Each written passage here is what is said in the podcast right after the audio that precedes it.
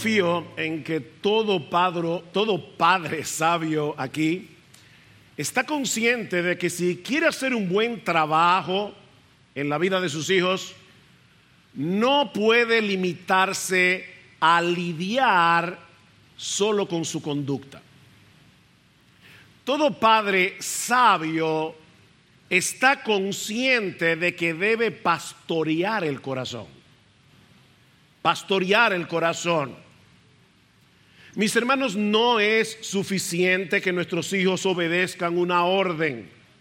Si lo hacen de mala gana, si lo hacen con un espíritu quejoso, o si en el fondo están usando la obediencia como un chantaje. Es decir, porque ellos quieren algo de nosotros y dicen, mejor estoy frío con papi y mami y hago lo que me piden. En este caso la obediencia es un medio para lograr un fin egoísta. Dame, hijo mío, tu corazón, le dice un padre sabio a su hijo en Proverbios capítulo 23, versículo 26. Y mis hermanos, si eso se relaciona, si eso se aplica a la relación entre padres e hijos, cuánto más a nuestra relación con Dios. Él no quiere de nosotros una fachada de obediencia. Él no quiere de nosotros una fachada de espiritualidad. Él no quiere de nosotros una fachada religiosa. Mis hermanos, Dios quiere nuestro corazón. El tuyo y el mío de ahí la reprensión de Cristo a los líderes religiosos de su tiempo. Recuerden Marcos capítulo 7, versículo 6, bien profetizó de vosotros Isaías diciendo, hipócritas, este pueblo de labios me honra, pero su corazón está lejos de mí. Mis hermanos, si el corazón está lejos de Dios, nuestras alabanzas de labios no son más que palabras vacías nuestro servicio a Él son una ceremonia sin vida. Mis hermanos, Dios quiere de nosotros todo nuestro ser como un sacrificio vivo, dice Romanos capítulo 12, nuestro cuerpo y nuestro espíritu involucrados en nuestro servicio, en nuestra alabanza, en nuestra adoración, porque todo nuestro ser es de Él.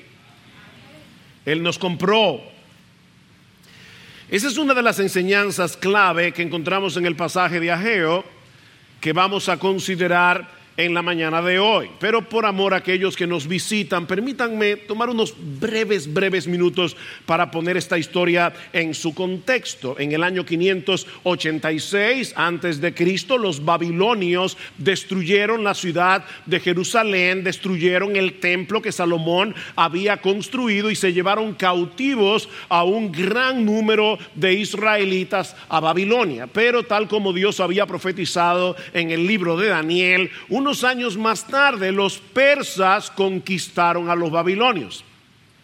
Y el rey Ciro el Grande de Persia emitió un decreto para que aquellos judíos que lo desearan regresaran a Jerusalén para reconstruir el templo y la ciudad en el año 537 antes de Cristo, unos 50 mil israelitas regresaron a Jerusalén, liderados por Zorobabel, el gobernador, y de inmediato se pusieron a la, se pusieron a la labor, se dedicaron a la labor de la reconstrucción del templo. Pero al año siguiente Ciro muere en batalla y comienzan a surgir una serie de presiones, los judíos comienzan a enfrentar una serie de problemas y ese impulso inicial comienza a enfriarse hasta que la obra se detiene por completo durante 16 años.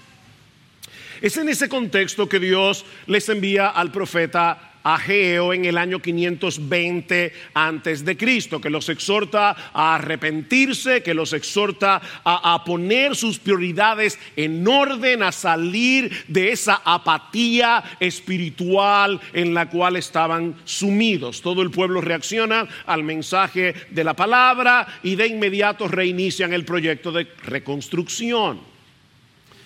Pero al llegar al versículo 10 del capítulo 2, la porción del pasaje que nos toca predicar en esta mañana, nos damos cuenta que todavía las cosas no estaban caminando bien.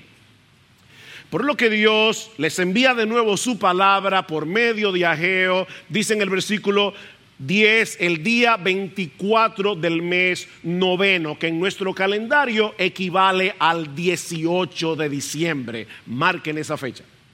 Este mensaje de Ageo, recuerden, Ageo tuvo varios mensajes desde el mes de agosto hasta este último, el 18 de diciembre del año 520 antes de Cristo.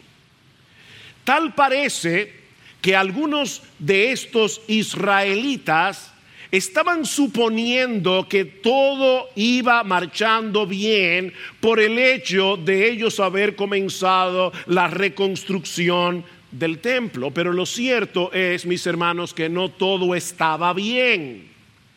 Había un problema en el corazón que no estaba del todo resuelto. Por eso alguien decía que el corazón del problema es el problema del corazón. Ellos habían reiniciado la obra, pero todavía había un problema.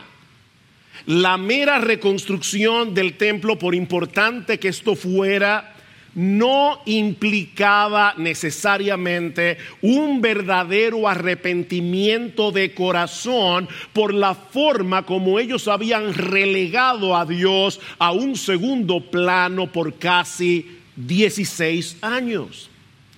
Y es por eso que lo primero que hace Ageo o para ser más precisos teológicamente, lo primero que hace Dios, no olviden que esto es un mensaje de Dios por medio de su profeta, lo primero que hace Dios por medio de Ageo es llamarlos a considerar seriamente la condición de sus corazones.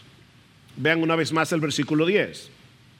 El día 24 del mes noveno, en el año segundo de Darío, vino la palabra del Señor al profeta Geo diciendo, así dice el Señor de los ejércitos, pide ahora instrucción a los sacerdotes. Y me llama la atención que no dice pidan, dice pide tú. Esto es un mensaje muy personal. Tú, miembro de Iglesia Bíblica del Señor Jesucristo, este mensaje es para ti. Olvídate de tu hermano que está al lado tuyo. Este mensaje es para ti.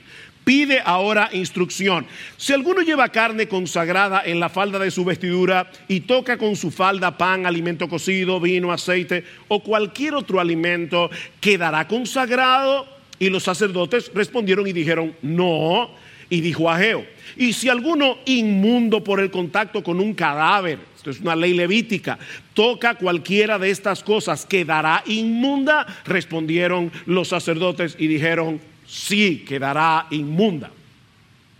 En el Antiguo Testamento, los sacerdotes tenían la responsabilidad de instruir al pueblo sobre los diversos aspectos morales, civiles y ceremoniales de la ley de Dios. Así que Dios le ordena al pueblo que consultaran con los sacerdotes sobre las implicaciones de algunas de las leyes relacionadas con la impureza ceremonial, sobre todo en el libro de Levítico. Y yo sé, mis hermanos, que para nosotros esto es hoy algo extraño. Nosotros no solemos pensar en esas categorías de puro o impuro ceremonialmente hablando. Nosotros vamos a un funeral y si es una persona amada, tocamos el féretro, tocamos el cadáver y eso no nos vuelve impuros ceremonialmente. Pero eso no era así en el Antiguo Testamento.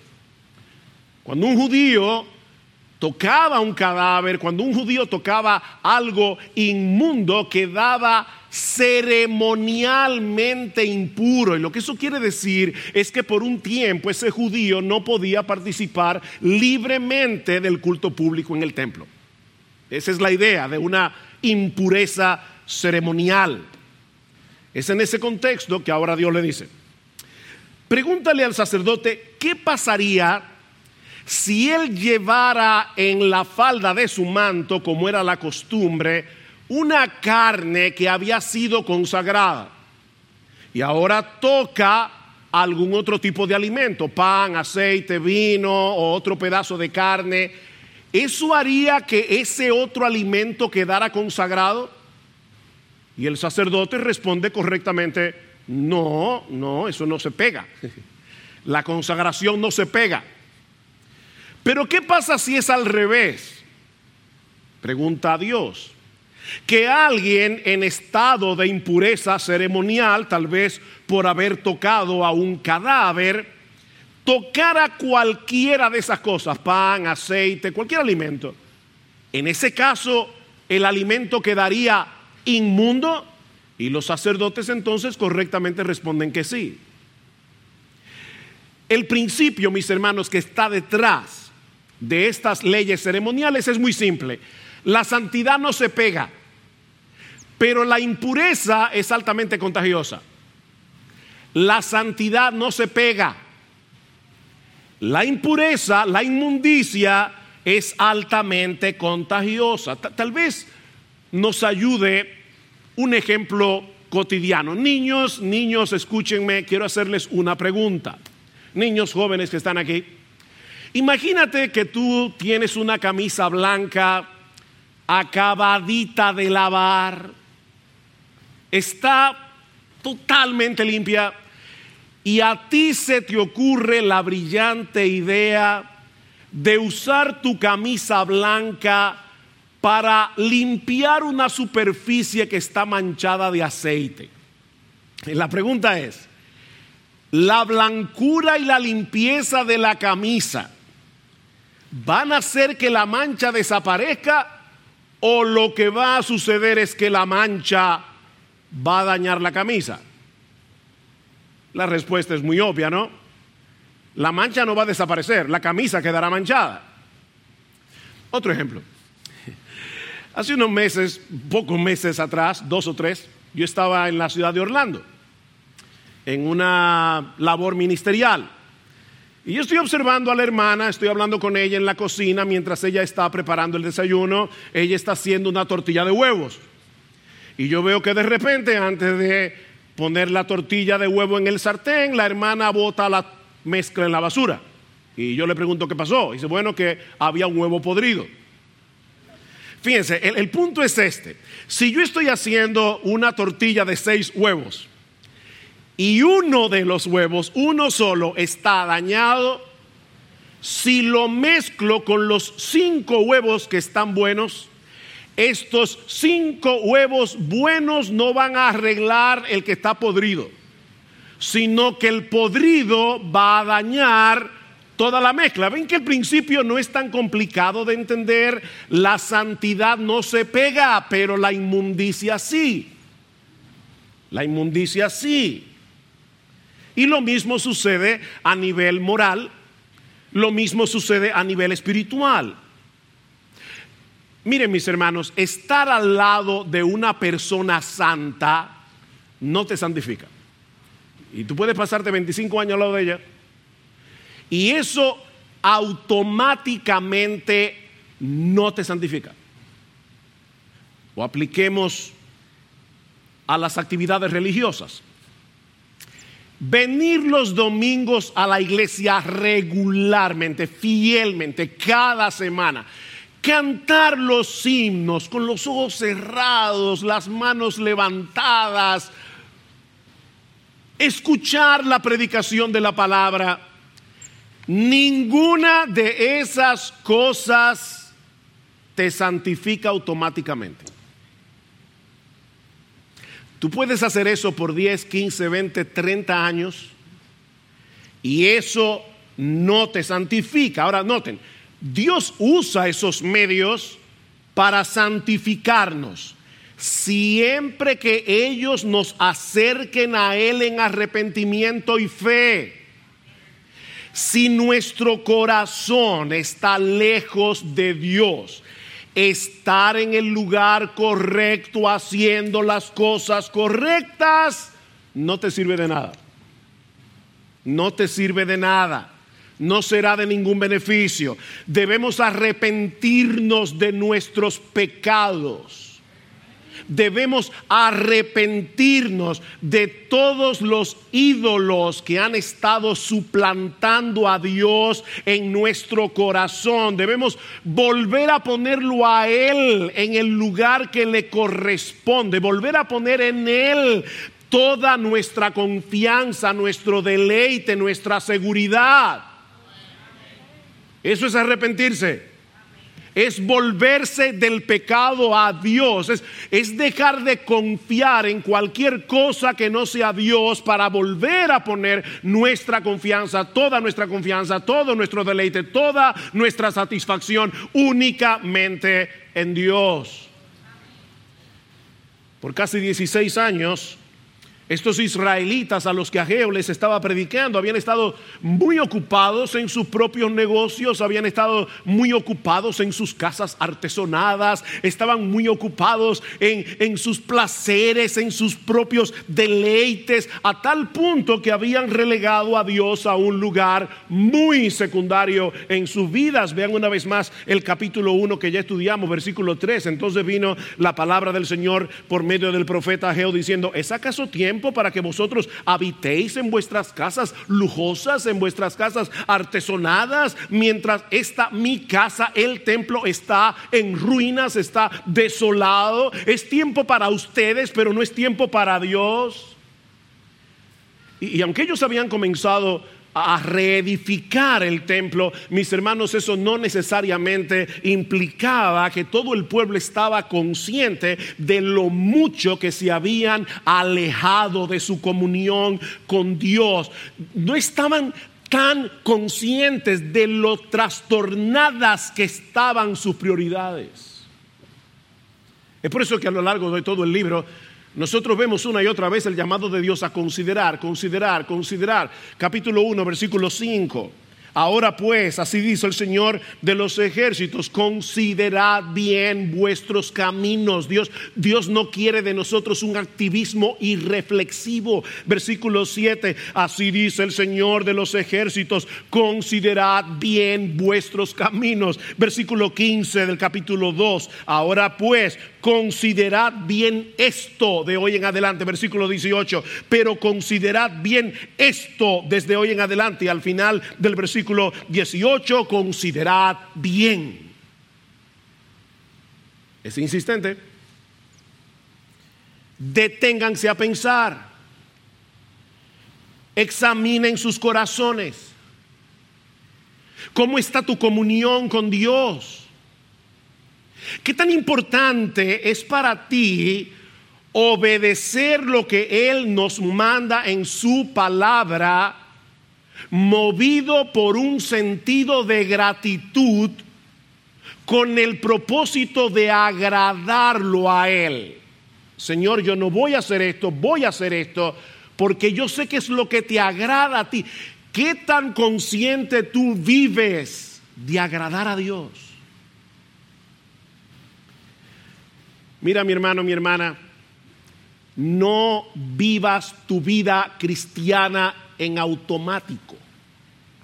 No vivas tu vida cristiana haciendo por inercia lo que se supone que todo creyente debe hacer. Ahora voy a leer mi Biblia, ahora voy a orar, ahora voy a venir a la iglesia, ahora voy a cantar, ahora me voy a involucrar. Nosotros hemos estado hablando de involucrarnos en los diferentes ministerios y el más importante ahora mismo es cuna, corral, eh, la escuela dominical. Eso es importante. Pero no lo hagas por inercia. No lo hagas en automático porque ninguna, óyeme bien mi hermano, ninguna de esas actividades religiosas son un fin en sí misma. Dios usa todas esas cosas para que nos acerquemos a Él. La mera reconstrucción del templo no servía para nada sin un verdadero arrepentimiento. Más bien, Dios le dice, ustedes están profanando lo que están haciendo porque no hay en vosotros un arrepentimiento de corazón. Vean el versículo 14. Ahora viene la aplicación de Ageo. En su época. Entonces volvió a hablar a Jehú y dijo, así es este pueblo y así es esta nación delante de mí, declara el Señor, y así es toda obra de sus manos y lo que aquí ofrecen inmundo es. ¿Se dan cuenta del problema? La mera reconstrucción del templo no servía para nada si ellos no resolvían el corazón del problema. Y el corazón del problema es el problema del corazón. El corazón del problema es el problema del corazón. Sin un verdadero arrepentimiento, ellos estaban profanando el templo. Su inmundicia lo contaminaba todo. ¿Qué debían hacer? Arrepentirse. Debían destruir los ídolos que estaban suplantando a Dios en sus corazones para volver a disfrutarlo a Él. Mis hermanos amados, ¿qué era lo que significaba este templo? E-, ¿Era simplemente construir un edificio y ya todo estaba bien? No, recuerden que la reconstrucción del templo era importante porque ese templo representaba la presencia y la gloria de Dios en medio de ellos. Pero ¿saben qué? Para poder disfrutar de esa presencia, tú tienes que tener un corazón arrepentido. Por eso decía Lutero que la vida cristiana consiste en volver una y otra vez al arrepentimiento y a la fe. No es una sola vez que tú te arrepientes, no es una sola vez que tú crees. Constantemente tenemos que volvernos de nuestros pecados a Dios. La vida cristiana es una vida de arrepentimiento. Es por eso que en el templo había un altar. ¿Y para qué era el altar? Para llevar a cabo los sacrificios. ¿Y para qué eran todos esos sacrificios? Bueno, mis hermanos, todo el sistema sacrificial del Antiguo Testamento estaba diseñado para que un pueblo inmundo pudiera acercarse a un Dios tres veces santo y tener comunión con Él. Ese era el propósito. En nuestra mente occidental, cuando nosotros pensamos en todos esos sacrificios de corderos, toda esa sangre, nos parece algo tan cruel que perdemos de vista la hermosura detrás del sistema. Hay una hermosura detrás del sistema sacrificial. Porque lo que Dios diseñó fue un sistema de sacrificios para que el pueblo pudiera acercarse a Él, para, que el pueblo que era inmundo a través de estos sacrificios hasta que llegara aquel que verdaderamente simboliza esos sacrificios, el Cordero de Dios que quita el pecado del mundo, estos judíos en el antiguo pacto pudieran acercarse a Dios y tener una comunión deleitosa con Él. No, no era como, eh, ah, ya sacrifiqué mi cordero, bye bye Señor, nos vemos el próximo sábado. No, no, esto no funcionaba así. No, era un asunto ritualista, no era un asunto meramente ceremonial, era un problema del corazón. Ellos estaban resolviendo un problema del corazón. Mis hermanos, escuchen rápidamente algunos pasajes del Antiguo Testamento que yo temo que fácilmente podemos pasar por alto. Éxodo 18:12. Y tomó Jetro, suegro de Moisés, holocaustos y sacrificios para Dios, holocaustos y sacrificios. Y vino Aarón y todos los ancianos de Israel para comer con el suegro de Moisés delante de Dios. Miren, en la cultura oriental una comida es algo súper importante. no es simplemente ir a comer un plato de comida es, lo que sucede ahí. Jetro lleva a cabo este sacrificio y Aarón y Moisés, ¿para qué? Para poder comer delante de Dios. Ven, perdón y comunión, perdón y comunión. Éxodo 24:5. Y envió jóvenes de los hijos de Israel, los cuales ofrecieron holocaustos y becerros como sacrificios de paz al Señor. Y ahora escuchen esto. Y vieron a Dios y comieron y bebieron. Todos estos sacrificios es para que ellos pudieran sentarse a la mesa con Dios, a tener comunión con Él. Un texto más, Deuteronomio 12:6. Y allí llevaréis vuestros holocaustos y vuestros sacrificios y comeréis allí delante de Jehová vuestro Dios y os alegraréis. No era, ya Señor cumplí, mira el cordero, nos vemos. No, perdón y comunión, perdón y comunión. Todo el sistema sacrificial del Antiguo Testamento fue diseñado para proveer perdón y comunión, para poder sentarse a comer con el Dios soberano, con el Rey de los Reyes, con el Señor de los Señores. No podemos disfrutar al Dios Santo sin arrepentimiento. No se podía en el Antiguo Testamento y saben que tampoco se puede en el Nuevo. Porque es el mismo Dios. Y son las mismas demandas de santidad. En 2 Corintios,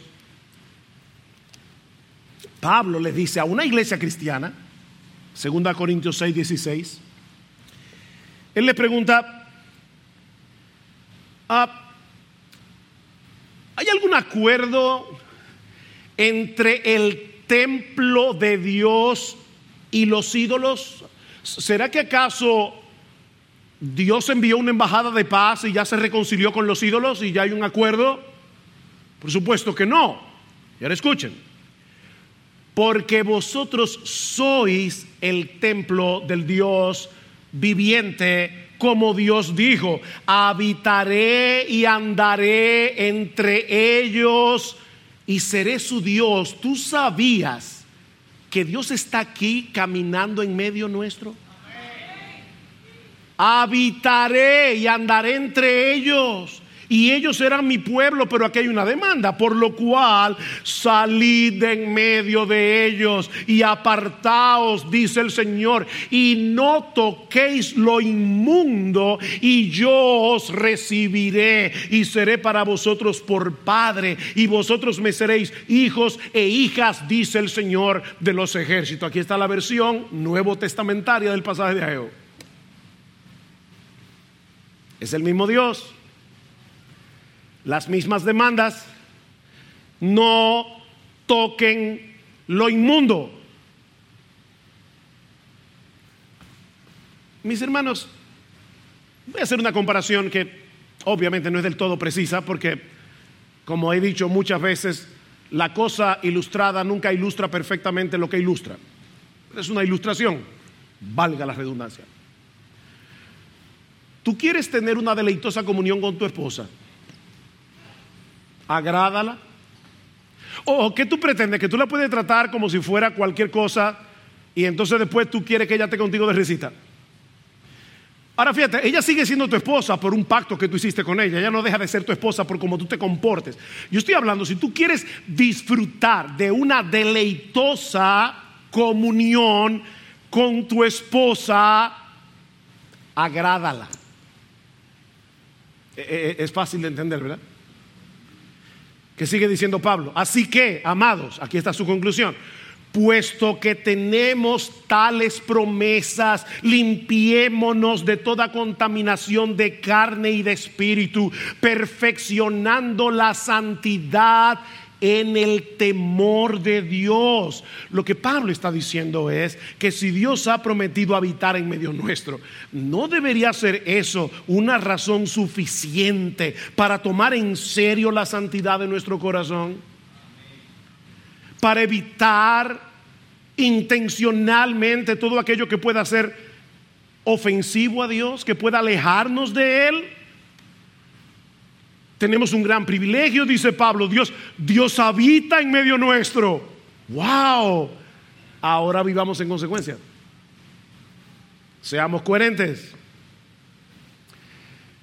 Los israelitas de los días de Ageo preferían disfrutar de sus casas lujosas. No de Dios. No, no, no, Dios.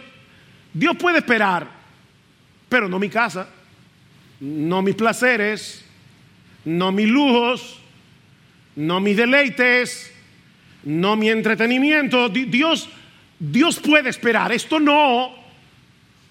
Y es por eso que ahora, en la segunda parte del mensaje, aquí va mi segundo encabezado, Dios, a través de Ageo, también llama al pueblo a recordar la profunda insatisfacción que ellos cosecharon como consecuencia de haberlo relegado a él a, un lugar muy secundario en sus vidas. Recuerden vuestra insatisfacción, versículo 15. Ahora pues considerad bien esto de hoy en adelante, antes que se pusiera piedra sobre piedra en el templo del Señor. Desde aquel tiempo venía alguno a un montón de 20 medidas y había solo 10, eran menos. Venía alguno al lagar para sacar 50 cántaros y resulta que solo había 20. Y ahora Dios les explica por qué os herí con viento abrasador, con añublo, con granizo, en toda obra de vuestras manos, pero ninguno de vosotros se volvió a mí, dice el Señor. ¿Ven el punto? No es difícil. E-, esta parte del mensaje es muy parecida al primero que Ageo predicó en el mes de agosto, tres meses antes. Noten el versículo 6 del capítulo 1. Sembráis mucho, pero recogéis poco. Coméis, pero no hay suficiente para que os saciéis. Bebéis, pero no hay suficiente para que os embriaguéis. Os vestís, pero nadie se calienta. Y el que recibe salario, recibe salario en bolsa rota. Y luego a partir del versículo 11, Dios le está diciendo, fui yo el que llamó la sequía. Fui yo el que hice que la tierra no produjera fruto. Yo fui que lo hice. Nosotros solemos hablar de las leyes naturales y, fácilmente podemos olvidar que somos nosotros que le llamamos leyes naturales. La Biblia le llama la providencia de Dios. Es Dios el que maneja todas las cosas. Todas las cosas. El campo produce porque Dios hace que produzca. Cae lluvia como esta mañana porque Dios hace que caiga la lluvia. Es Dios el que gobierna su creación. Y Dios les está diciendo aquí, ¿saben qué? Ustedes estaban en la tierra prometida, ustedes estaban en la tierra de bendición, recibiendo y experimentando maldición. ¿Saben por qué? Porque yo hice un pacto con ustedes y en ese pacto habían bendiciones si ustedes me obedecen y maldiciones si ustedes me desobedecían. Y el propósito es que se volvieran a mí. Es que se volvieran a mí, porque no hay una mayor maldición que disfrutar de los bienes de Dios olvidándose de Dios. Serás un miserable si pretendes disfrutar los bienes de Dios olvidándote de Dios. Si Dios ha prometido bendecirnos por gracia. Y yo imagino que algunos pueden estar pensando, pastor, pero hay algo aquí que yo no entiendo. ¿Cómo compaginamos esto con la gracia de Dios? ¿Acaso no dice la Biblia que todo lo que Dios nos da lo recibimos de pura gracia y no como resultado de nuestra obediencia? Respuesta. Eso es verdad en parte. Eso es verdad en parte. Y ahora yo quiero todas vuestras neuronas. Mis hermanos amados, nunca olvidemos que la mayor bendición que Dios tiene reservada para su pueblo es Él mismo. Lo que Dios quiere darnos es la enorme, maravillosa, extraordinaria bendición de estar con Él, de tener comunión con Él, de disfrutarlo a Él. Y es por eso que cuando Él nos ve cometiendo la locura, porque es una locura, de dejarlo a Él, como dice en Jeremías 2.13, que es una fuente de agua viva, para acabar cisternas rotas que nos retienen agua, ¿Qué hace Dios? En su gracia nos disciplina para que volvamos a Él. ¿Ven el punto? Es una disciplina de amor. Dios al que ama, disciplina. Eso no es lo que hacen los padres sabios, sensatos, que cuando ven a sus hijos coqueteando con algo que puede hacerles daño, les dicen, no, no, hijo mío, no. Eso mismo hace Dios porque Él es un buen padre. Él es un buen padre y Dios al que ama disciplina. Óyeme bien, mi hermano, el mensaje de la gracia de Dios no está completo si olvidamos que la mayor bendición de Dios para sus hijos es el disfrute de la comunión con Él en el deleite de su santidad.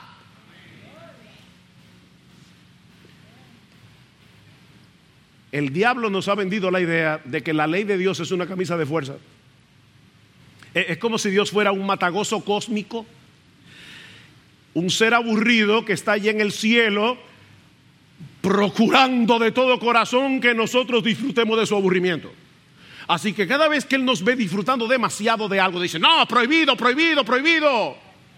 No, ese no es el Dios de la Biblia, ese es el Dios que el diablo quiere poner en tu corazón. El Dios de la Biblia no es un tirano, el Dios de la Biblia es bueno. Y nos ama con un amor inalterable. ¿Qué dice el Salmo 19.8? Los mandamientos de Jehová son rectos y que producen, alegran el corazón alegran el corazón. ¿Qué le dice Cristo a sus discípulos en Juan capítulo 15, versículo 10? Si guardareis mis mandamientos, permaneceréis en mi amor, así como yo he guardado los mandamientos de mi Padre y permanezco en su amor. Y ahora escuchen, estas cosas os he hablado para que mi gozo esté en vosotros y vuestro gozo sea completo. Obedezcan y van a recibir esa bendición. Mira, tomar en serio los mandamientos de Dios, tomar en serio la santidad, no es contrario a la gracia. Pensar eso es una desgracia. Lo que es contrario a la gracia es tratar de obedecer a Dios para ganarnos su favor. Eso es contrario a la gracia. En vez de hacerlo movidos por la gratitud de haber sido ya favorecidos por gracia.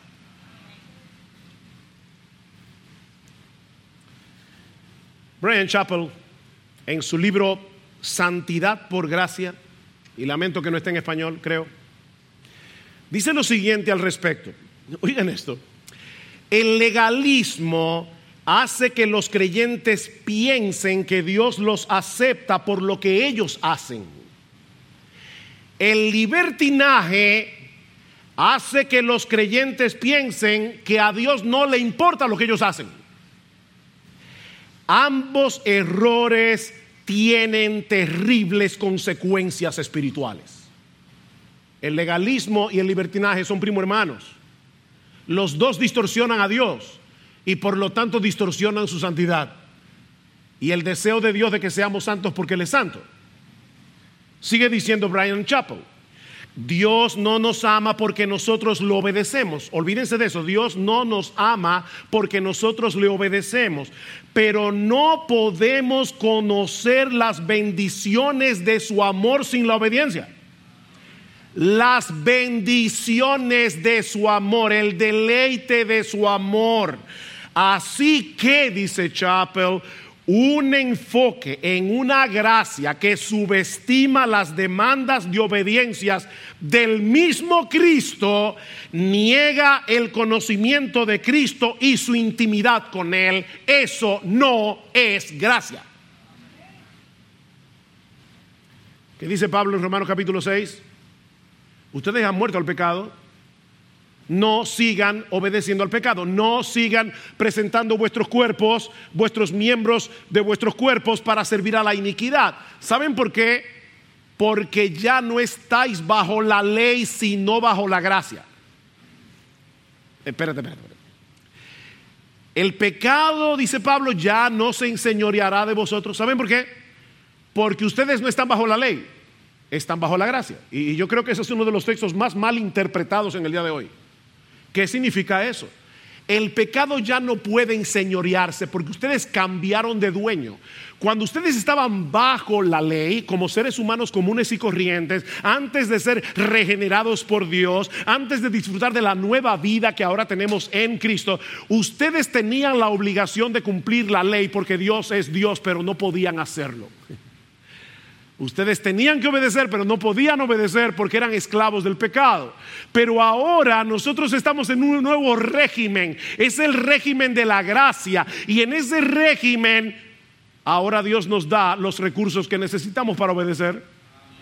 Entonces por eso el pecado ya no puede enseñorearse, el pecado ya no puede seguir controlándolos a su antojo, porque ya no están bajo el régimen de la ley, están bajo el régimen de la gracia. Y ese régimen trae consigo la capacidad de obedecer a Dios deleitosamente, no perfectamente, pero sí sinceramente. Aleluya, gloria a Dios. Es por eso que Ageo concluye su mensaje de parte de Dios con un llamado a descansar con esperanza en la bendición que acompaña la obediencia de corazón. Versículo 18. Pero considerad bien esto de hoy en adelante, desde el día 24 del mes noveno, desde el día en que se pusieron los cimientos del templo del Señor. Considerad bien ¿Está todavía la semilla en el granero? No, ya la habían sembrado. Pero todavía la vid, la higuera, el granero y el olivo no han dado fruto. Pero desde hoy yo os bendeciré. Wow, qué mensaje tan esperanzador. Otra vez tenemos que prestar atención a la fecha del mensaje el 24 del mes noveno, estamos el 18 de diciembre en nuestro calendario. Esa era la época en que los judíos ya habían sembrado la semilla en el campo y estaban aguardando los frutos. Este era un tiempo importante del cultivo. Pero ahora Dios le dice, ¿saben qué, mis hijos? Pueblo mío, Ustedes necesitan vivir por fe, no por vista. Porque no parece lógico sacar tiempo de vuestro trabajo en el campo en una época tan crucial para continuar con la reparación del templo. Eso no parece lógico, pero Dios le dice, eso es precisamente lo que ustedes tienen que hacer. Pónganme en mi lugar.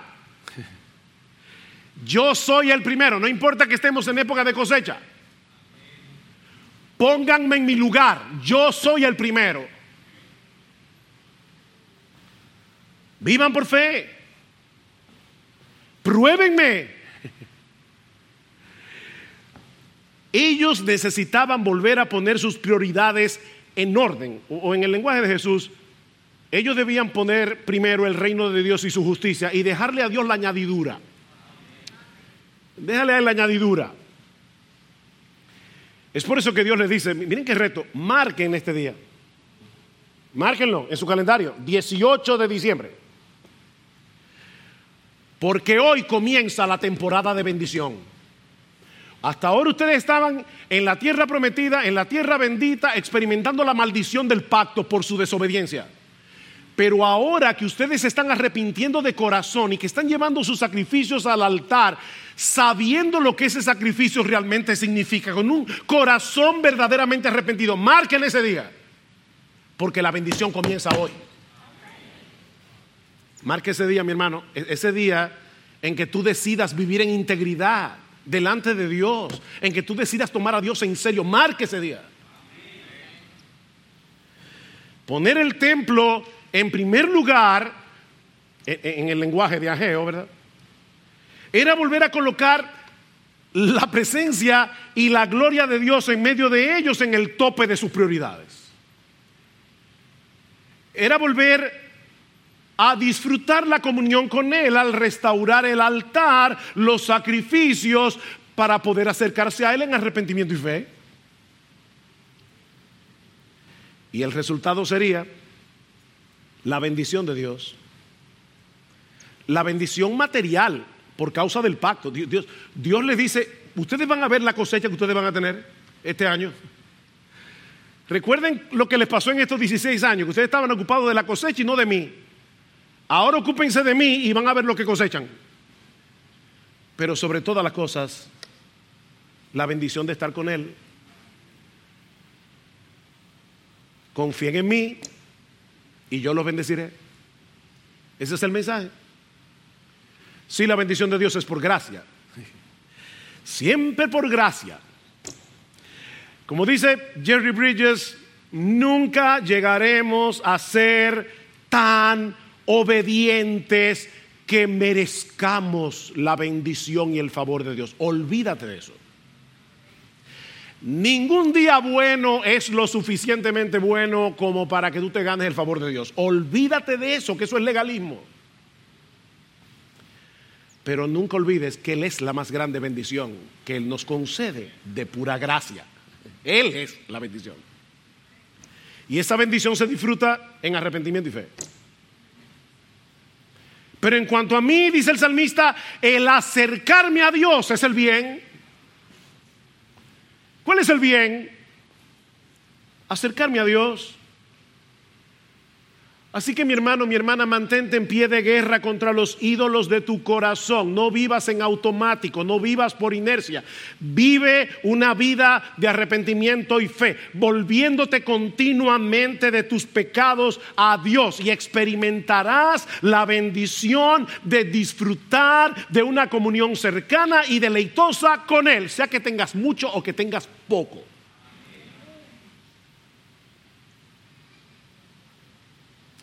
Dios no te salvó de pura gracia para que ahora tengas licencia para pecar. Dios no te salvó de pura gracia para que tengas en poco sus mandamientos. Dios te salvó para que puedas disfrutarlo a Él en la hermosura de su santidad. Una cosa he demandado al Señor, una cosa, una, no dos, no tres, no diez, una sola cosa. Salmo 27, 4 he demandado al Señor que esté yo en la casa del Señor todos los días de mi vida para contemplar la hermosura del Señor y para admirir su templo. La hermosura del Señor. Dios nos compró al precio de su sangre, no con sacrificios de animales. Dios nos, compró a precio de su sangre para que podamos tener comunión con Él. Estaba leyendo que en el año 2019 hay una subasta que se hace todos los años para comer con famosos. ¿Cuánto tú pagarías por comer con un famoso? Bueno, en el año 2016, en una subasta, un tipo estuvo dispuesto a pagar 4.6 millones de dólares para comer con Warren Buffett. Y le dieron un bono. Puede llevar seis amigos que tú quieras. ¡Wow! Por 4.6 millones de dólares, está bien. Para comer con Warren Buffett. ¿Saben qué? Mis hermanos, el Dios del universo, Él pagó el precio de esa comida con la sangre de su Hijo, para que tú y yo podamos sentarnos a la mesa con el Todopoderoso y tener una relación de, deleitosa comunión con Él como un padre con su Hijo. Y Él pagó el precio. Y no fueron 4.6 millones de dólares. Fue la sangre de Jesús, vertida en el Calvario.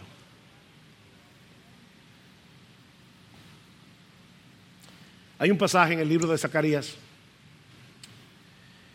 que sucede a la par con el ministerio de Ageo. Y eso es importante. Si ustedes van a Zacarías capítulo 1, verán que dice que Zacarías comenzó su ministerio en el octavo mes del mes del año 520, el segundo año de Darío, el mismo año que Ageo está predicando.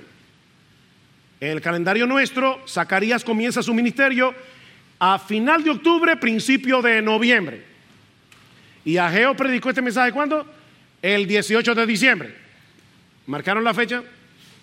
Así que esto que Zacarías vio probablemente fue en el medio del segundo mensaje de Ageo y al tercero, predicando al mismo pueblo, al mismo pueblo.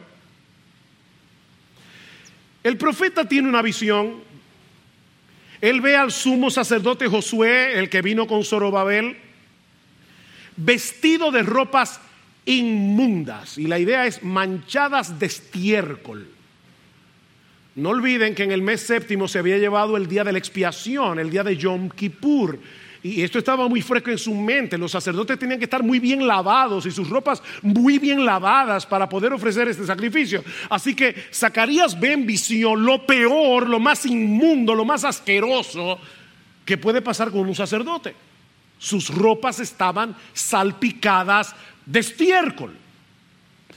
Pero entonces el ángel del Señor ordenó a los que estaban delante de Josué que le quitaran sus vestiduras contaminadas y le dice a Josué, mira que he quitado de ti tu iniquidad y te vestiré de ropas de gala. Y ahora viene la parte más gloriosa de este pasaje, versículos 8 y 9, Zacarías 3, pues he aquí, yo voy a traer a mi siervo el renuevo y quitaré la iniquidad de esta tierra en un solo día. ¿Ustedes se imaginan a Zacarías escuchando esto? Durante siglos el pueblo de Israel había estado presentando sacrificios, sacrificios, sacrificios, sacrificios de animales en el día de la expiación porque nunca podían purificarse de una vez por todas de todos sus pecados. Ellos estaban muy conscientes de su contaminación. Ellos estaban muy conscientes de su necesidad de purificación. Y ahora Dios le dice a Zacarías, mira, Va a llegar un día en el que ya no se van a necesitar más sacrificios. Porque yo voy a borrar por completo toda la iniquidad de la tierra en un solo día. ¿Cómo podía ser esto? Eso es lo que vamos a recordar en la cena del Señor. Mi siervo el renuevo vendrá. Como dice un erudito del Antiguo Testamento, siglos más tarde otro Josué apareció. No olviden que Josué es el nombre de Jesús en hebreo. Jesús es griego, Josué es hebreo. Así que Josué es Jesús. Otro Josué apareció y este nuevo Josué llevó a cabo un proceso a la inversa del que Ageo describe en nuestro pasaje. Él entró en contacto con nuestra inmundicia al cargar con nuestros pecados, pero en vez de contaminarse, Él nos purificó a nosotros. ¿Ven? El punto a la inversa. Ahora recuerden, Ageo predica este mensaje el 18 de diciembre, Zacarías probablemente un mes antes. Aquí hay un proceso al revés, el que no conoció pecado por nosotros a Él Dios lo hizo pecado para que nosotros fuésemos hechos justicia de Dios en Él. Como dice en Hebreos capítulo 10, versículo 14, con una sola ofrenda Él hizo perfecto para siempre a los santificados, a ti y a mí. Para siempre, un solo sacrificio.